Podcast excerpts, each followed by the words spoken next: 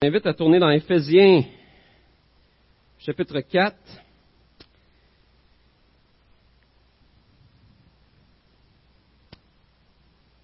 L'apôtre Paul, pendant, après avoir pendant la moitié de sa lettre aux Éphésiens euh, démontré comment le chrétien est immensément riche à cause de l'œuvre de Jésus-Christ et de la grâce de Dieu envers lui, il prend l'autre moitié de sa lettre, à partir du chapitre 4, pour encourager le chrétien à bien dépenser sa fortune.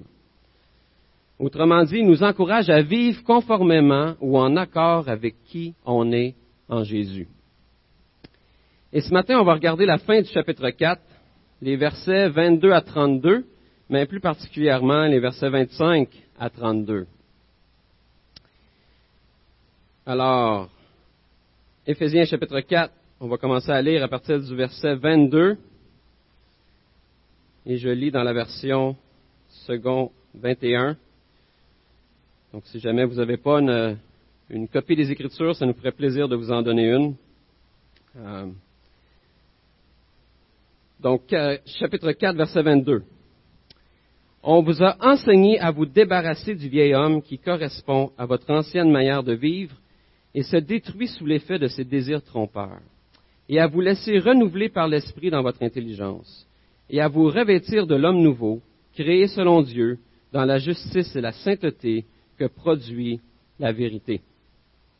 C'est pourquoi, vous débarrassant du mensonge, dites chacun la vérité à votre prochain, car nous sommes membres les uns des autres. Si vous vous mettez en colère, ne péchez pas. Que le soleil ne se couche pas sur votre colère, et ne laissez aucune place au diable. Que celui qui volait cesse de voler, qu'il se donne plutôt la peine de travailler honnêtement de ses propres mains pour avoir de quoi donner à celui qui est dans le besoin. Qu'aucune parole malsaine ne sorte de votre bouche, mais seulement de bonnes paroles qui, en fonction des besoins, servent à l'édification et transmettent une grâce à ceux qui les entendent. N'attristez pas le Saint-Esprit de Dieu, par lequel vous avez été marqués d'une empreinte pour le jour de la libération. Que toute amertume, toute fureur, toute colère, tout éclat de voix, excusez, toute calomnie et toute forme de méchanceté disparaissent du milieu de vous. Soyez bons et pleins de compassion les uns envers les autres. Pardonnez-vous réciproquement comme Dieu nous a pardonné en Christ.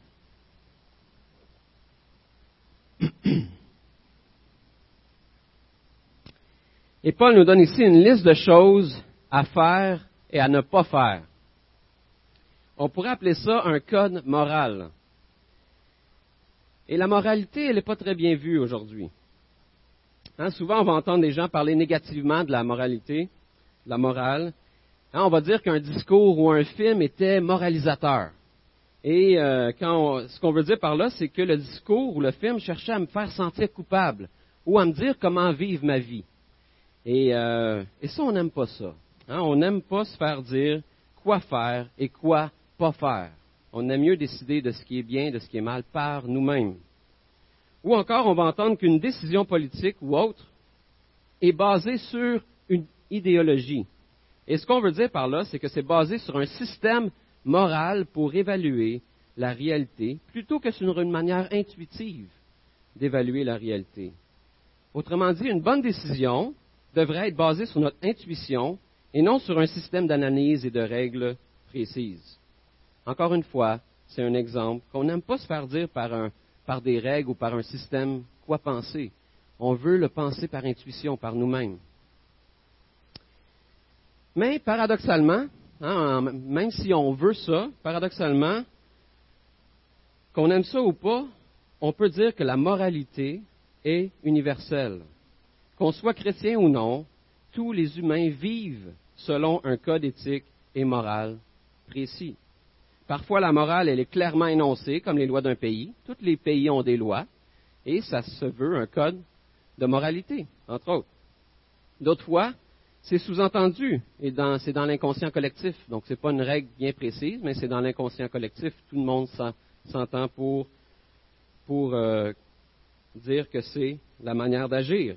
Par exemple, au Québec, mentir, c'est condamnable. Hein, on va dire que le mensonge, c'est une mauvaise chose. On enseigne à nos enfants à ne pas mentir. Par contre, dans notre inconscient collectif, le mensonge est considéré acceptable si c'est pour pas faire de peine à quelqu'un. Par exemple, on va toujours dire à une maman, Oh, le beau petit bébé. Même si on ne le trouve pas particulièrement beau, là. Il hein, n'y a personne qui va dire, ah, il est bien là, ce bébé-là. En fait, je ne connais pas d'histoire de gens qui ont trouvé un bébé lait, sauf une. Et c'est quand mon père m'a vu la première fois. Sa belle-mère, ma grand-mère, lui a dit Oh, il te ressemble, il a ton nez. Mon père n'était pas très, très enchanté. Là. Alors, mais normalement, on va pas. C'est ton bébé, tu peux dire ce que tu veux, là, mais on dit pas ça. Hein? On va on va maquiller, on dira rien, on va. Parce qu'on ne veut pas faire de peine à quelqu'un. Donc, c'est comme dans l'inconscient collectif, on peut, on peut mentir pour ne pas faire de peine à quelqu'un. Euh, mais bref, toutes les sociétés ont une définition de ce qui est bien ou mal. Et toutes les religions ont un code moral. Tous les humains agissent selon une certaine moralité. Et c'est intéressant de voir qu'on n'aime pas se faire dire ce qui est bien ou mal, mais en même temps, on ne peut pas vivre sans un code, un code éthique, des règles et un ordre établi. On valorise même ça dans notre société. Hein, on admire les couples qui sont fidèles l'un à l'autre toute leur vie. Donc on dit, la fidélité, c'est quand même une bonne chose. Mais on ne veut pas se faire dire qu'il faut vivre notre vie comme étant fidèle et qu'il faut s'engager pour la vie avec quelqu'un. On ne veut pas se faire dire ça. Mais pourtant, on admire un couple qui demeure fidèle toute sa vie. Et dans la majorité des films de filles, c'est ce genre d'amour éternel qui nous est présenté. Hein? Ça nous parle toujours d'un amour entre un homme et une femme qui s'aiment pour toujours. Donc on ne veut pas se faire dire ce qui est bien ou mal, mais on admire aussi les fables de Jean de La Fontaine. Vous connaissez les fables de Jean de La Fontaine? Je vous en lis une, juste au cas où vous ne connaissez pas ça. Le titre, c'est Le lion et le rat. Et le sous-titre, c'est On a souvent besoin d'un plus petit que soi. Alors, je vous lis ça. C'est en vieux français, là. Entre les pattes d'un lion, un rat sortit de terre, assez à l'étourdi.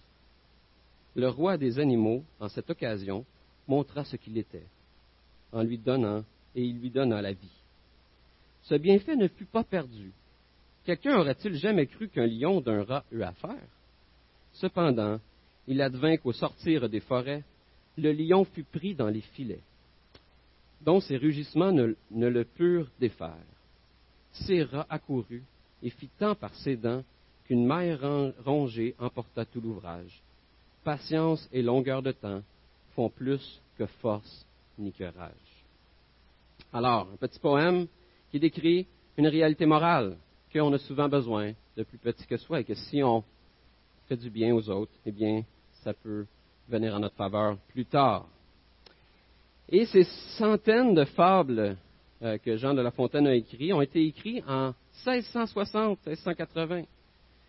Sont toujours considérés comme un des plus grands chefs-d'œuvre de littérature française aujourd'hui.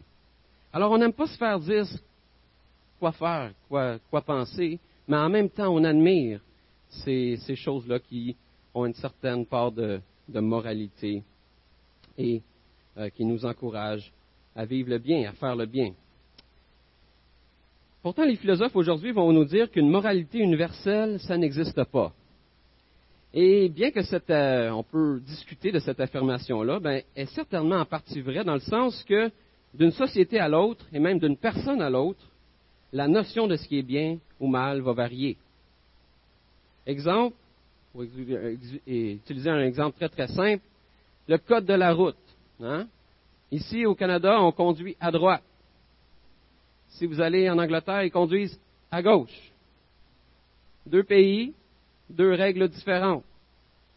Si vous avez conduit dans d'autres pays, vous savez que les règles changent sur le code de la route, que ce n'est pas pantoute la même chose. J'ai été en Grèce dernièrement et, je vous le dis, ils ne conduisent pas pareil comme ici.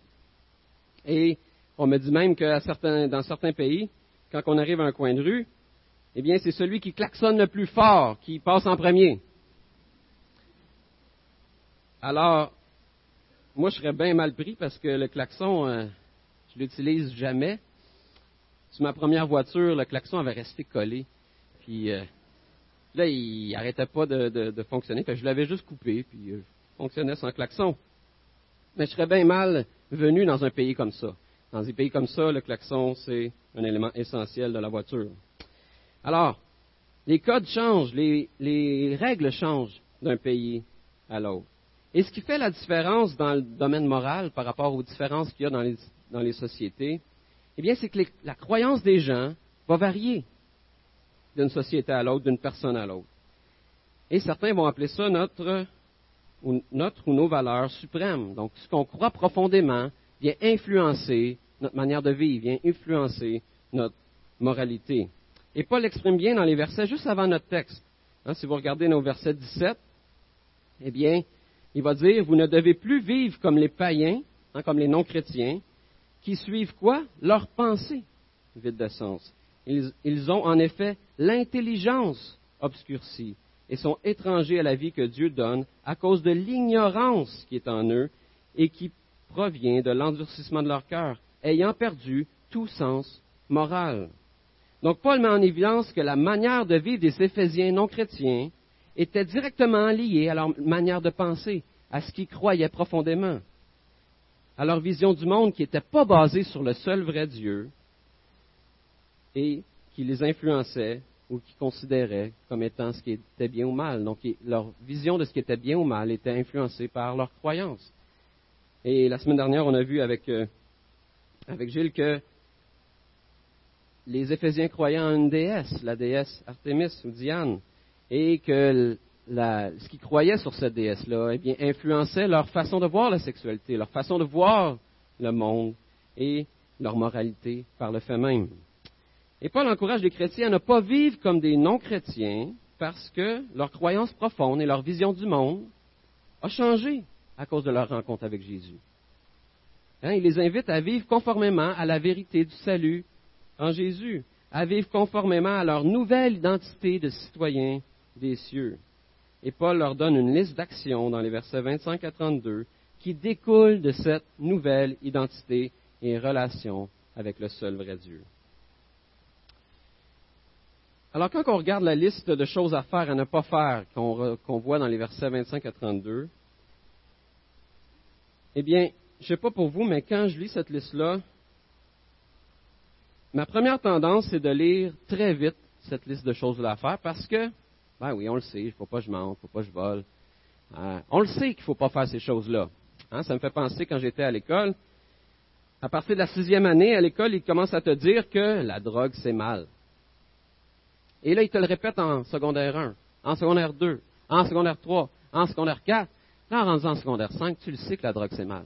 Alors, tu es comme tanné de l'entendre. C'est toujours la même chose qui revient.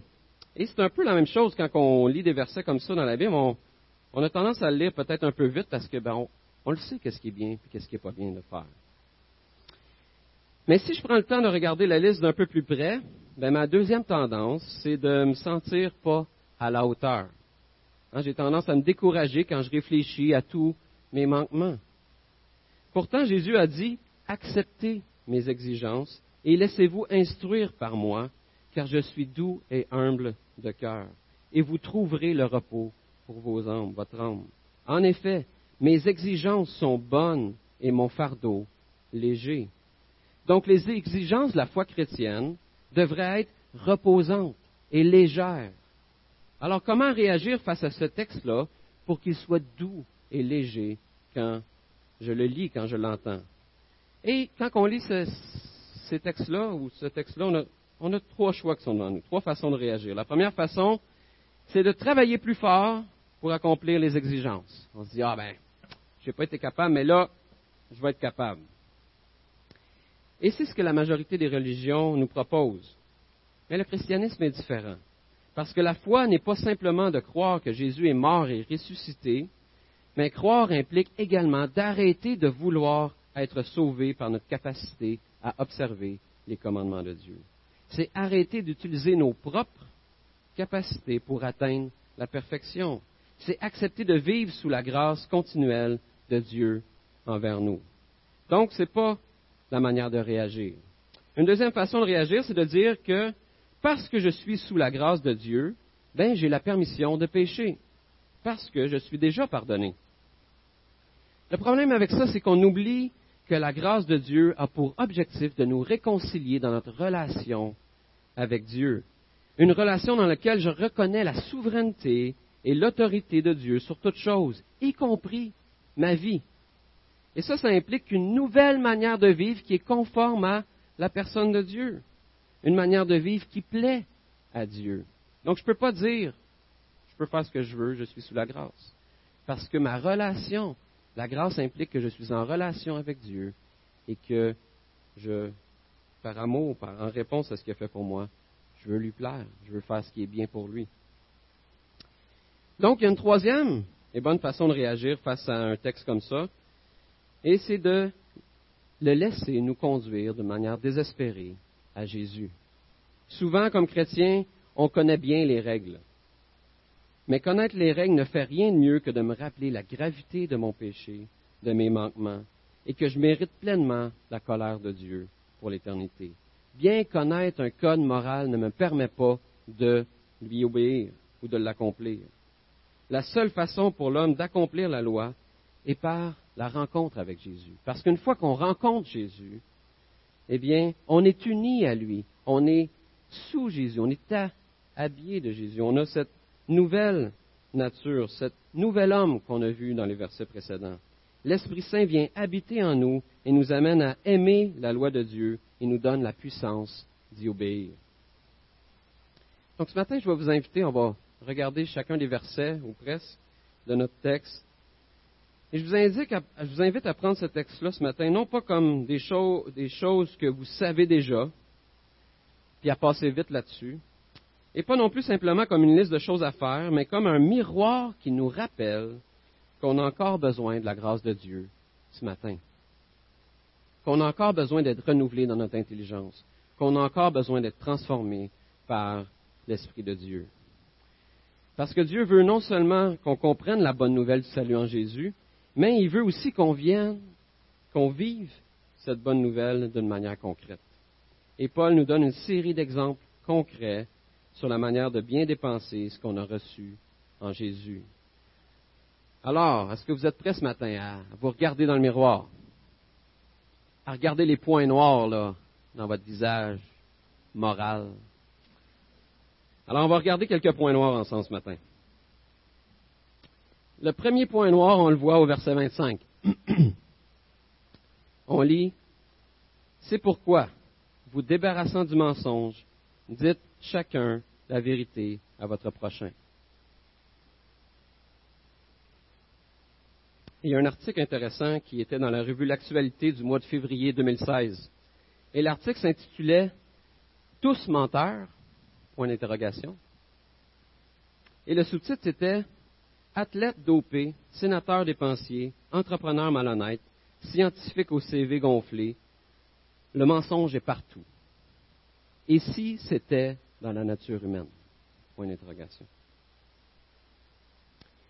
Et quand on se compare aux grands, tricheurs, ce qu'on se considère comme étant les grands tricheurs, hein, ces athlètes comme euh, euh, Armstrong qui a, triché pendant des années sur euh, le Tour de France et ça par là, les sénateurs qui ont, fait des mauvaises déclarations par rapport à leur, à leur déplacement, les entrepreneurs qui, qui mentent sur les contrats ou qui font la collusion, on se dit que nous, on n'est pas comme ça on vaut bien mieux que ces gens malhonnêtes. Et l'article va un peu nuancer ça en disant, et là je vais citer l'article, ben, c'est fort possible, c'est fort possible que vous soyez mieux. Sauf que de nombreuses études ont montré que pour conserver son estime de soi, on a souvent tendance à se croire bien plus intègre que la moyenne des gens. Si on demande à un groupe de personnes comment elles se situent sur une échelle du bien et du mal de 0 à 100, qui irait, disons, de Darth Vader, ça c'est 0, et euh, Gandhi, ça c'est 100, la plupart s'accordent la note de 75. Ah. Mais ils donnent seulement 50 ou 60 à ceux qui les entourent. Eux, ils ont 75, les autres, ah, 50-60. Et ce syndrome de supérieur à la moyenne a été démontré à de multiples reprises dans toutes sortes de contextes. Et ce que ça fait ressortir ici, c'est que notre tendance pour déterminer si on fait le bien ou le mal, c'est toujours de nous comparer aux autres. Hein, on dit, bah, quand je me compare, je suis pas si pire que ça. Et au Royaume-Uni, l'Agence du revenu a reconnu cette tendance-là qu'on a en tant qu'humain et a testé une nouvelle formule pour rappeler à l'ordre les gens qui dépassent la limite pour payer leurs impôts. Hein, plutôt que d'insister sur leur retard, puis de l'insister sur le fait qu'ils vont avoir des pénalités, puis des intérêts, puis tout ça, ils leur écrivent une belle lettre, puis ils leur disent 98% de vos voisins ont déjà payé leurs impôts. Et ça marche. Parce que les gens, quand ils se comparent, ils disent Ah, ben là, je vais faire comme tout le monde. Et ils payent leurs impôts. Mais Paul ici n'utilise pas cette technique de comparaison aux autres pour encourager les Éphésiens à ne pas mentir. Il leur rappelle plutôt qui ils sont. Hein, il va dire que chacun de vous dise la vérité à son prochain. Et ça, c'est une citation directe d'un texte de l'Ancien Testament dans Zacharie 8 qui dit que dans la nouvelle Jérusalem, le peuple de Dieu va parler avec vérité à son prochain. On est appelé à être honnête avec notre prochain parce que nous sommes membres d'une nouvelle création. On est les citoyens de la nouvelle Jérusalem. Et c'est pour ça que Paul nous encourage à être honnête, pas parce qu'on se compare aux autres. Paul nous rappelle également que on n'est pas mieux que les autres. Hein, il dit, ne sommes-nous pas membres les uns des autres? Vous savez, pas dire de mensonge, ça ne veut pas dire qu'on est vrai les uns envers les autres. Souvent, on ne va pas mentir directement aux autres, mais on cache nos luttes, on cache nos combats, on cache nos tristesses. Et en ce sens-là, on n'est pas vrai les uns envers les autres. Et Paul va dire, mais vous pouvez être vrai les uns envers les autres parce que votre identité ne dépend pas de ce que vous avez bien fait ou pas bien fait, de bien ou de mal, mais de ce que Jésus a fait pour vous. Nous sommes membres du corps de Christ parce qu'il nous a adoptés par grâce. On peut être vrai les uns avec les autres parce qu'on est tous au même niveau, au même point d'égalité, sous la grâce de Dieu. Est-ce qu'on donne le droit à des gens de confiance autour de nous de nous poser les bonnes questions sur nos luttes, sur nos découragements? Être vrai les uns envers les autres, ça implique aller jusque-là. C'est pas juste de pas se mentir les uns aux autres directement. C'est de permettre aux autres de nous poser les bonnes questions par rapport à ce qu'on vit vraiment et qu'on n'ose pas montrer. Le deuxième point noir, on le retrouve au verset 26 et 27. Mettez-vous en colère, mais ne commettez pas de péché. Que votre colère s'apaise avant le coucher du soleil. Ne donnez aucune prise au diable. Et à première vue, on pourrait penser que ces versets-là sont à propos de la colère. Mais ce n'est pas tout à fait le cas ici. En fait, ces versets-là nous parlent plus ou principalement de l'amertume et de la rancune et des conséquences que ça apporte. Si vous ou quelqu'un d'autre vit de l'injustice, hein, si vous vivez de l'injustice, ou si vous voyez quelqu'un autour de vous vivre de l'injustice, eh bien, c'est normal de ressentir la colère et de désirer que justice soit faite. C'est un sentiment qui est, qui est bon, qui est sain, qui est normal. Et Paul reconnaît ça ici. Mais il nous encourage à ne pas se faire justice soi-même. Souvent, notre colère nous amène à réagir d'une manière à faire payer à l'autre ce qu'il nous a fait.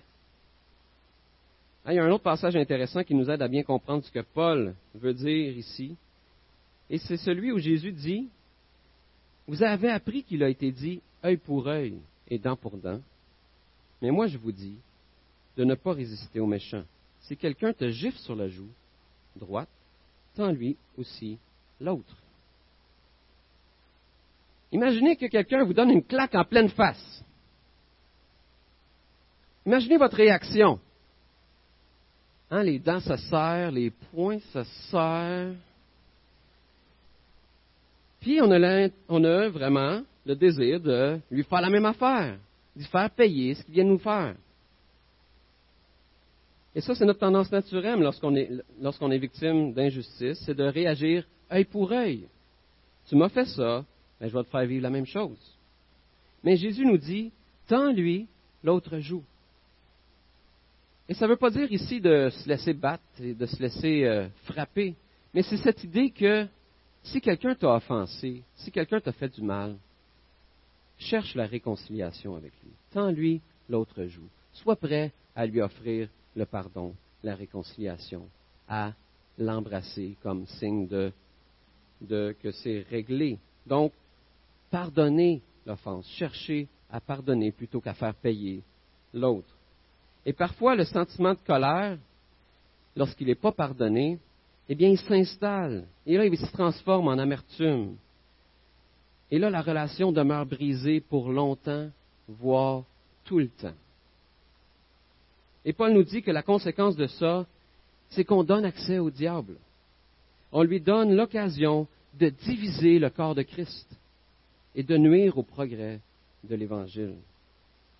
Énormément de chrétiens aujourd'hui ne sont pas dans une assemblée, ne sont pas dans une église à cause de conflits non réglés. Et c'est pour ça que Paul nous dit que votre colère s'apaise avant le coucher du soleil. Autrement dit, réglez vos conflits rapidement. Et Paul revient sur cette idée de colère, d'amertume et de pardon à la fin de notre texte et nous encourage à faire comme Dieu a fait pour nous. Ah, on, va on voit les versets 31 et 32. Que toute amertume, toute fureur, toute colère, tout éclat de voix, toute calomnie et toute forme de méchanceté disparaissent du milieu de vous. Soyez bons et pleins de compassion les uns envers les autres.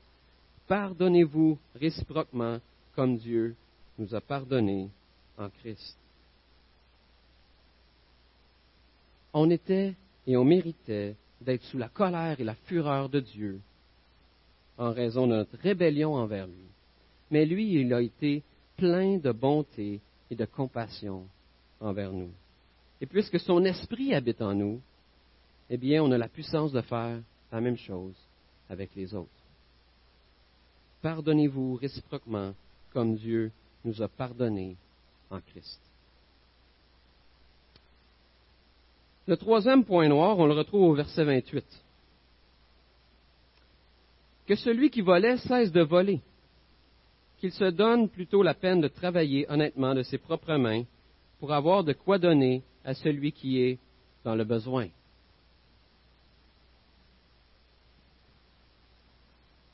Et on sait tous que voler, c'est mal. Et pourtant, la notion de vol, c'est assez élastique. Hein, des fois, on n'a pas toujours la même définition de ce qui est volé d'une personne à l'autre. Un jour, un père dispute son fils parce qu'il avait volé des crayons à l'école. Il lui dit, mon fils, c'est mal de voler.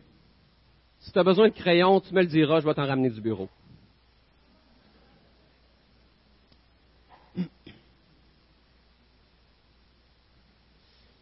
Et c'est un bel exemple de comment souvent le vol devient banal dans notre quotidien. On s'en rend même plus compte qu'on vole. Saviez-vous que 3,5 milliards de dollars ne sont pas payés en taxes et en impôts juste pour le gouvernement du Québec? 3,5 milliards. Selon un sondage mené par HR Block, en 2012, 55% des Canadiens se sont dit prêts à payer un entrepreneur au noir pour éviter de payer les taxes. Mentir à sa compagnie d'assurance est aussi un acte très répandu. Le Bureau d'assurance du Canada estime que 15% des primes servent juste à compenser des arnaques et que la majorité des coupables sont des gens ordinaires qui profitent juste de l'occasion. Hein, Ce n'est pas des arnaqueurs professionnels font juste profiter de l'occasion lorsqu'ils se font voler ou lorsqu'ils ont un sinistre pour gonfler ce qu'il y avait et réclamer plus l'assurance. Bref, on vit dans une société où le vol est banalisé.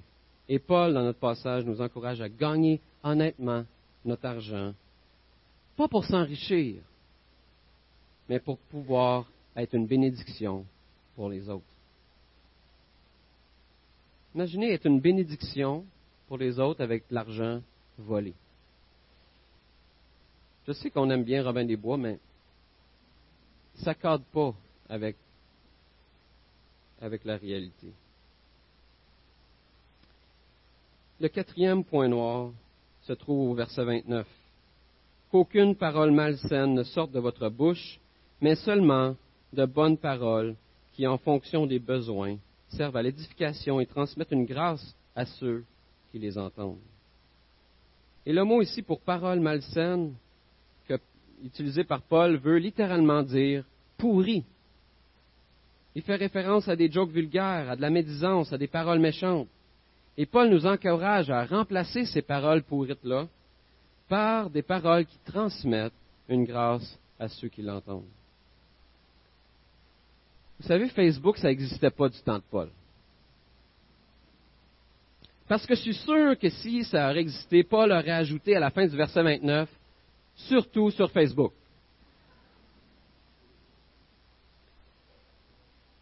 Parfois, c'est désolant la quantité de jokes vulgaires, de médisances, de paroles méchantes qu'on trouve sur les médias sociaux. On dirait qu'à cause du fil de l'écran, on devient stupide. Puis on dit n'importe quoi. Et je crois que l'encouragement de Paul s'applique particulièrement à notre, utilisation des médias sociaux aujourd'hui. Quand on est en personne, on a tendance à se garder une petite gêne. Quand on est devant l'écran, on a tendance à ne pas se garder de gêne pantoute.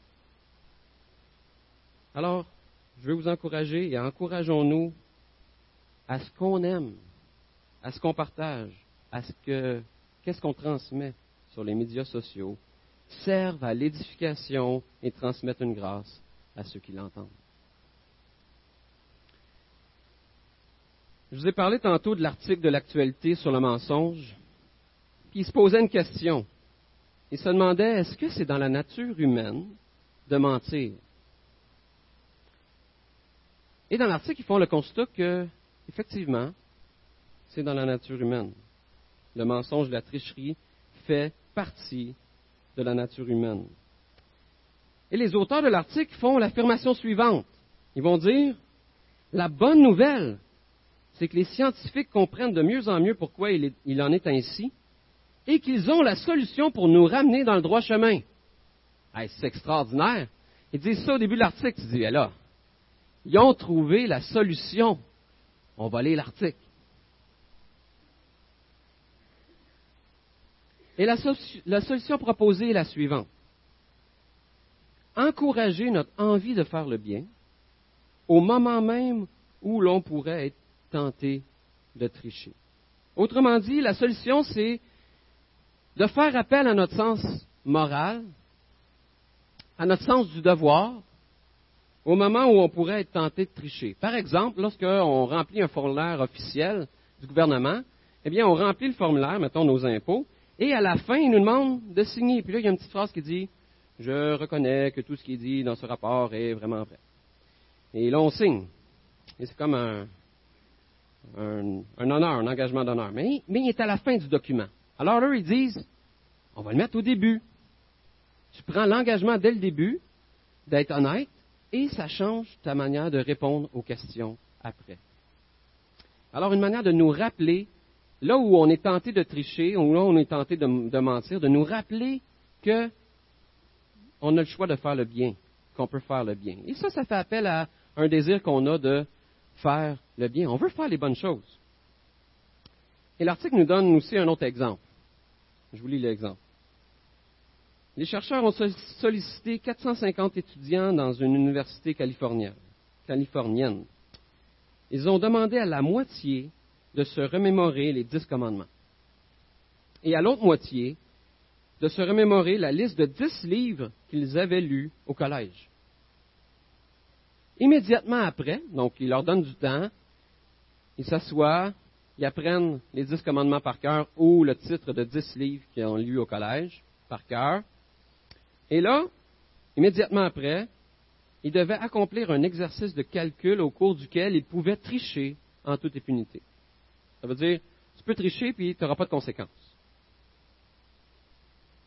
Et l'article dit, les dix commandements agissaient comme un puissant rappel éthique. Ceux qui avaient dû faire l'effort d'essayer de se les remémorer ont beaucoup moins triché lors du test que ceux de l'autre groupe, qu'ils aient été ou non croyants, et bien que personne ne se soit souvenu de toute la liste. Donc, ils ont appris les dix commandements, pas tout à fait parfaits, mais parce qu'ils ont fait ça avant l'exercice où ils avaient le droit de tricher, ils ont moins triché.